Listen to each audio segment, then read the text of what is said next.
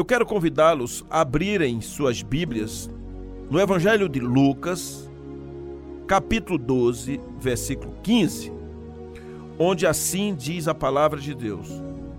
Então lhes recomendou: Tende cuidado e guardai-vos de toda e qualquer avareza, porque a vida de um homem não consiste na abundância dos bens que ele possui.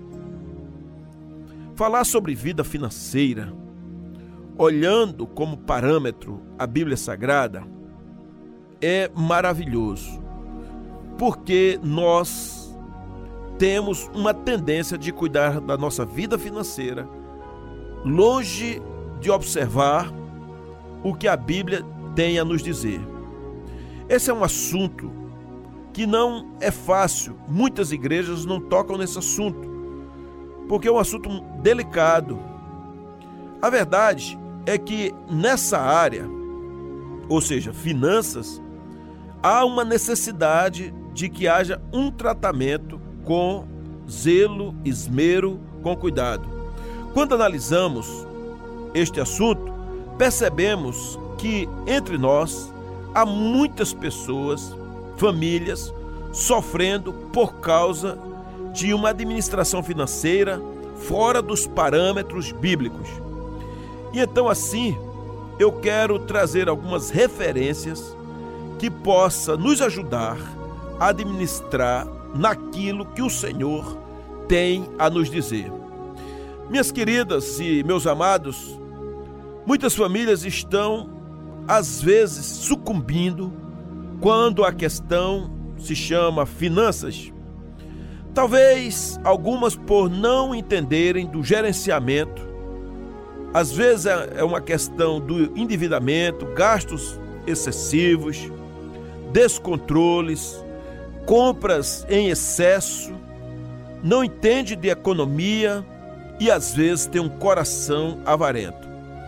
Nós somos chamados a abrir mais os olhos e o coração e ter um entendimento mais apurado para os conselhos bíblicos que são extraordinários e que assim nós venhamos andar uma vida equilibrada.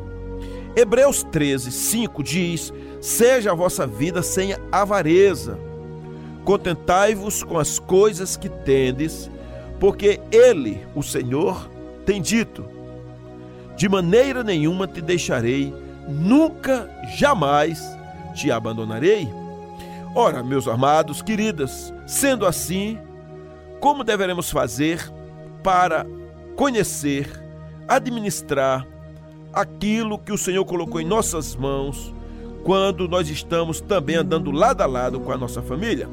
Primeiramente, eu quero imaginar que se faz necessário haver um planejamento. Muitas pessoas não planejam nada de finanças, apenas compram e gastam, ou gastam e às vezes tentam pagar, gastam ou se endividam. Então, a palavra de Deus, ela é muito sábia, glória a Deus por isso. Lucas 14, 28 diz assim: Qual de vós, pretendendo construir uma torre, não se assenta primeiro para calcular a despesa e verificar se tem os meios para concluir. Então, é uma pergunta, é uma situação, é uma ademoestação, é uma advertência da palavra de Deus. Porque mais do que nunca, é um princípio básico na nossa vida, na nossa família, se chama planejamento. Se alguém não planeja é, aquilo que poderá gastar, de onde virá o recurso, isso vai acontecer uma tragédia. E fique certo que alguém vai fazer isso por você. E a situação pode desgringolar de vez.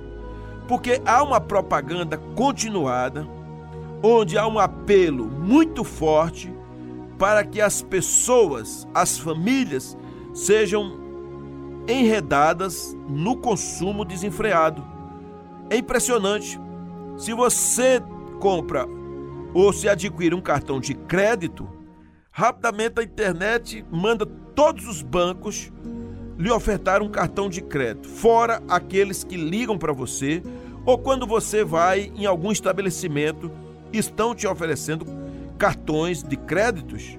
São muitas famílias que neste momento estão endividadas, enfrentando problemas complexos, sérios, porque não souberam planejar, não levaram a sério as finanças, só sabiam comprar e gastar sem analisar de onde viriam os recursos para poder pagar. Queridas, meus amados, sem um planejamento de entradas e de gastos, você sabe que o caos será estabelecido? Como então poderá alguém fazer um planejamento e fugir dessa tentação chamada mamon de gastos desenfreados? Eu vou dizer a vocês: há uma saída. Primeiramente, faça um planejamento. Ande no foco e saiba para onde está indo. Vamos imaginar uma outra lição, porque para que você não venha amanhã estar pagando um preço com lágrimas de sangue, decida, além de planejar, ser um bom mordomo, ser um bom planejador. Há muitas pessoas que são boas no planejamento, mas administram muito mal, apesar do planejamento, ele fura tudo. Às vezes eu encontro alguém dizendo assim, pastor, eu até que planejei tudo certinho, mas me senti na tentação de comprar algo mais. Comprei alguma outra coisa que não estava no planejamento e isso gerou um problema. Então, para um cristão verdadeiro, uma pessoa equilibrada, é, se faz necessário entender que ele não é dono de nada tudo que ele tem em mãos pertence ao Senhor, tudo é dele. Então, qual o papel de um homem e de uma mulher de Deus? É lembrar que você é um administrador, é um mordomo. O mordomo é aquele que cuida de algo que não lhe pertence. E sendo assim, o Senhor pedirá contas de tudo. Então, nós somos chamados a saber planejar e depois administrar. O Senhor Jesus, ele conta muitas parábolas onde de uma certa forma fala de dinheiro e prestação de contas. Por exemplo, Lucas 19, 13 diz assim: Chamou o Senhor dez servos seus, confiou-lhes dez minas e disse-lhes: Negociai até que eu volte. Percebam vocês aqui que o Senhor fala negociar. Negociar é fazer negócio. E negócio significa administrar. Você precisa prestar conta. Quando um funcionário trabalha em algum banco, seja uma instituição menor ou grande, ele tem que prestar contas de cada centavo. Ele tem que prestar contas ele não pode ludibriar ou dizer alguma coisa. Se for um erro, passa. Se perceber que foi um engano, ele será demitido sumariamente. Então, administrar é de fato colocar as coisas no seu lugar, no seu devido lugar. Nós somos chamados para poder organizar, administrar e fazer as coisas coerentes. Se você quer ser conhecido por aquilo que você faz, por sua administração ou vencer na, nas situações complexas, decida planejar e administrar. Só que fica aqui uma pergunta: como você tem sido conhecido? Como uma pessoa organizada ou desorganizada? Como uma pessoa que consegue colocando as coisas em ordem ou é uma bagunça? Você poderá dizer, pastor, eu estou passando isso porque não está fácil, tem uma crise aí. Ok? Então vamos dar um desconto e eu vou fazer uma pergunta a você. Antes da pandemia, você era uma pessoa organizada financeiramente? Dentro da sua casa, Me responda isso aí no seu coração. Se você falar assim, eu tinha tudo organizado, tinha até uma reserva, eu não devia nada a ninguém. Isso é a primeira vez que acontece por conta da pandemia, porque meu negócio quebrou, porque eu tive que gastar de repente até sepultando uma pessoa. Alguma coisa aconteceu. É diferente, porque aí foi uma catástrofe, foi um fato novo, uma coisa que fugiu da sua mão. Mas no geral, no geral, antes de tudo isso, você era considerada uma pessoa administrativamente bem organizada? Pense isso comigo. A Bíblia diz o seguinte: quem não governa bem a sua própria vida, como governará bem as coisas do Senhor? Isso é só uma pergunta. Então você é chamado para ser mordomo do Senhor, para organizar, para administrar, para planejar e também para que no que for necessário e puder, fazendo assim, não contraia dívidas. Porque todas as pessoas que contraem dívidas se tornam pessoas pressionadas. Pressionadas por aquele que é o credor. Ele vai mandar o boleto, ele vai ligar para você. Se você não conseguir fazer isso, ele vai levar seu nome para o cartório, para ir para o Serasa, para ir para um julgamento. Então a pergunta é: o que é que leva você a se endividar? Ah, pastor, não posso diminuir o meu padrão. O meu padrão é esse: meu filho estuda numa escola que paga X reais e eu não vou tirar meu filho para botar numa escola pública ou naquela outra. E aí, você prefere então se endividar? Tem gente que é orgulhosa e vai se endividar. Não, eu não posso descer o padrão do meu carro. É esse e tem que ser esse, mesmo que eu não tenha dinheiro para botar gasolina, mas é o carro que eu tenho que me apresentar, porque meu trabalho chama atenção, tem que ser um carro nesse nível. E o que, é que você acha? Você está sendo sábio? Me diga bem, você é uma pessoa que sabe administrar? Você realmente é sábio? Então, se você quer se livrar das dívidas desnecessárias, você não pode ter coração para isso, você tem que ter razão, você tem que tomar uma atitude. Então, queridos, pense bem agora. Ah, você encontra aí uma propaganda agora, por exemplo, eu estou ouvindo propaganda de venda de veículos. Compre agora e só pague depois do carnaval do ano que vem. Compre agora e pague a primeira somente em janeiro. Só que janeiro, daqui a seis meses, chega. Se você não tem dinheiro hoje, daqui a seis meses você não terá. Se você não consegue hoje ter um dinheiro para dar uma entrada e começar a pagar a prestação da sua casa, do seu veículo, mas daqui a seis meses, o que garantirá que você vai ter? Pense comigo. Não, o negócio que eu estou juntando e tal, tem uma fonte de entrada é diferente. Então, livre-se das dívidas desnecessárias. Pastor, e o que são dívidas desnecessárias? Tem muita coisa.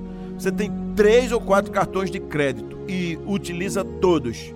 Você tem cartão de débito, utiliza tudo. E você acha bacana porque está usando o cartão de crédito, porque vai dar milhas e você vai fazer uma viagem nacional ou internacional. E daí? Você só pode usar cartão de crédito se você já tem o dinheiro para pagar. Ou seja, você poderia comprar à vista, mas não compra porque o cartão de crédito aqui e ali lhe dá um outro benefício, que de repente são as milhas. Somente para isso. Mas se você compra no cartão de crédito e não tem o dinheiro, isso é muito complicado, não é? Por quê? Porque se der uma bancarrota no, nas suas finanças, esse cartão vai gerar uma dor de cabeça e fique certo que o credor não vai esperar que você ligue para lá e diga que não tem dinheiro. Ele vai colocar seu nome no SPC, no Serasa e outras coisas da vida. Você precisa se livrar das dívidas desnecessárias. Veja só, Provérbios 22, 7 diz: O rico domina sobre o pobre, e o que toma emprestado é servo do que empresta.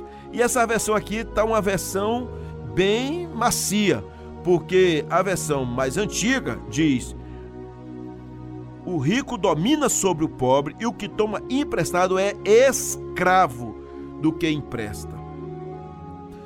Paulo chega a dizer que nós não devemos dever coisa nenhuma a ninguém, com exceção do amor com que Cristo vos amou e que deveis amar uns aos outros. Eu vou dizer aqui umas coisas a vocês. Tem algumas coisas estranhas. Por exemplo, pastor emprestar dinheiro para ovelha é muito complicado. Quando alguém, eu oriento todos os meus pastores, eu digo logo, é melhor você logo dar o dinheiro. Porque se aquela ovelha não devolver, aquele pastor vai olhar aquela ovelha com o olhar atravessado. Vai dizer assim: esse, essa ovelha não vale nada. Ele pode não abrir a boca, mas vai dizer no coração. Ou então vai ficar ali no dia da ceia, dizer: Meu amado irmão, eu te amo. Você vai dizer? Raramente vai dizer. Se possível, nem abraça ele, mas vai dizer que ama o irmão. Então, uma vez eu disse para um pastor: Você vai assumir uma igreja agora. Por favor, não faça nada com as suas ovelhas. E eu conheço uma história dessa. Porque é melhor se o pastor emprestar o dinheiro para a ovelha, no seu coração vai dizendo: Eu estou doando. Porque se essa ovelha não devolver, o meu coração já está liberado. E vice-versa. Ter muito cuidado com isso, não é? Pastores que fazem negócio com ovelhas normalmente ficam feridos. É, isso é de tudo. É tão complicado isso, porque até pastor que conserta computador de ovelha, quando o computador quebra, a ovelha vai dizer que o pastor não presta. Ou vice-versa. Então, assim, eu não estou proibindo, graças a Deus, lá nas igrejas que pastoreio, vários irmãos fazem negócio com outros irmãos. Mas precisa lembrar que aquele irmão é um ser humano e ele pode errar, e errar feio. E você tem que dizer: aconteça o que acontecer, não vou deixar mexer na minha comunhão com esse irmão. Você precisa aprender a lidar. Precisa fazer.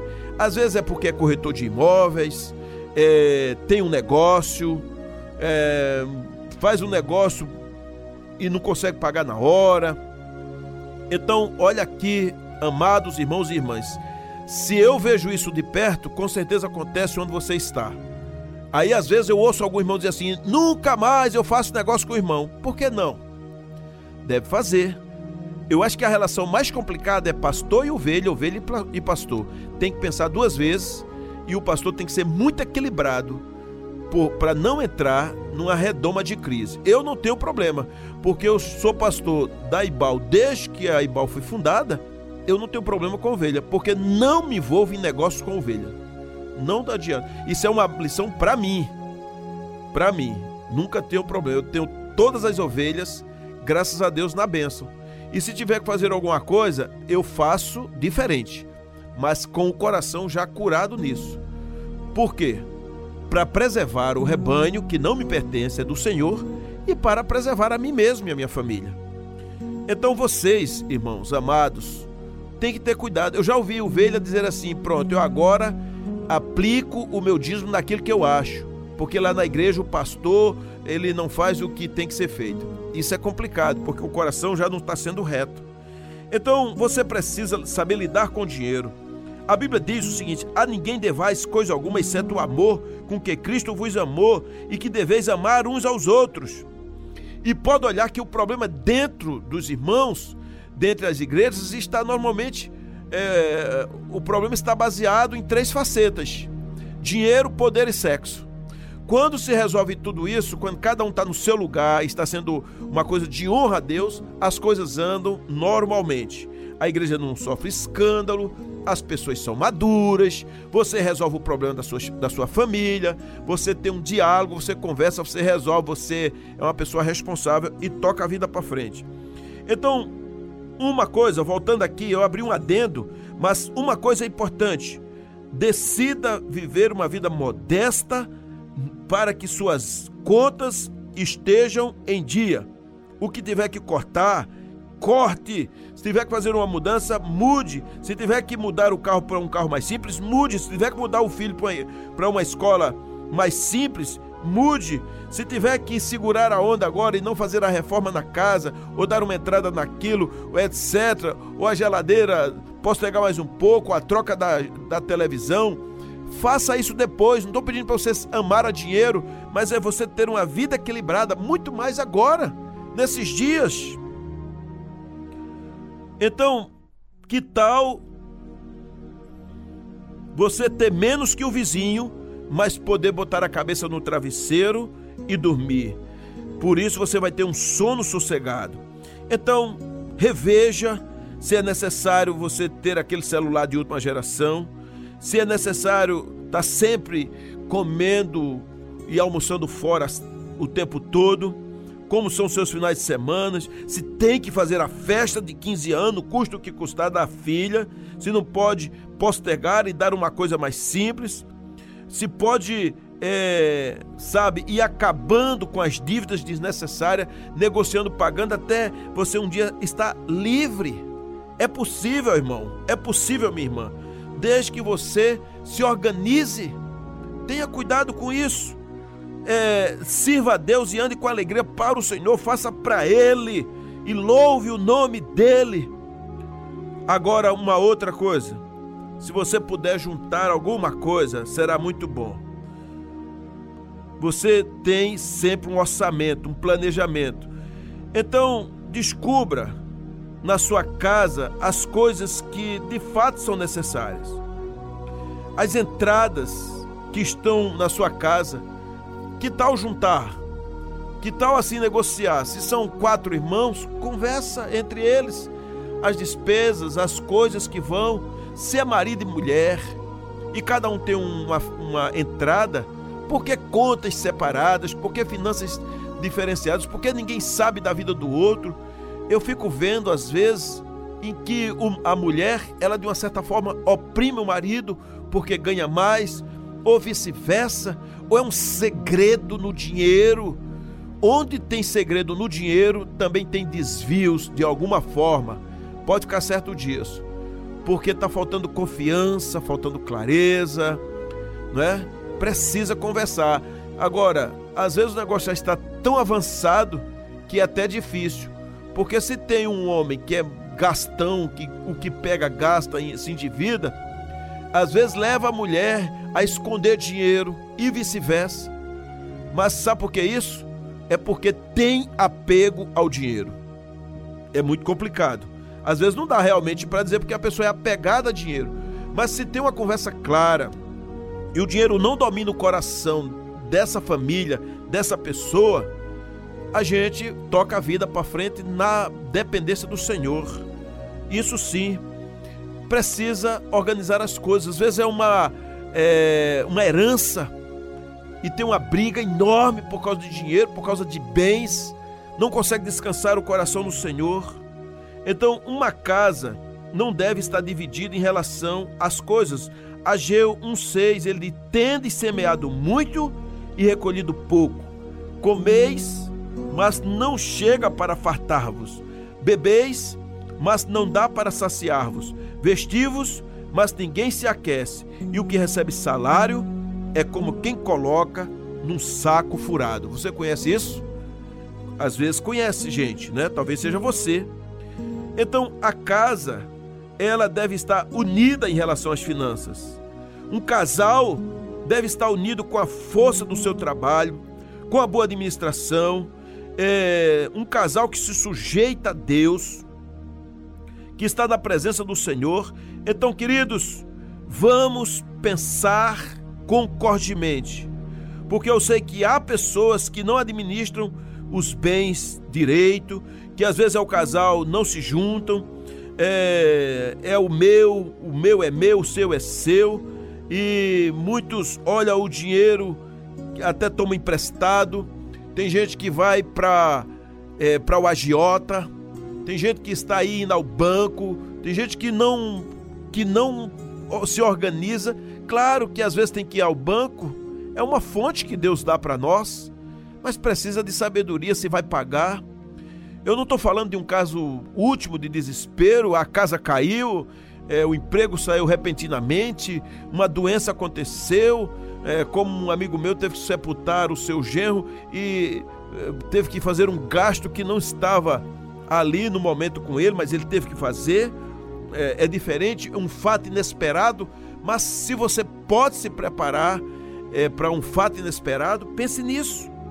Então, nós somos chamados a poder cuidar da vida financeira e prestaremos conta de tudo que o Senhor coloca na nossa mão, porque um dia ele voltará.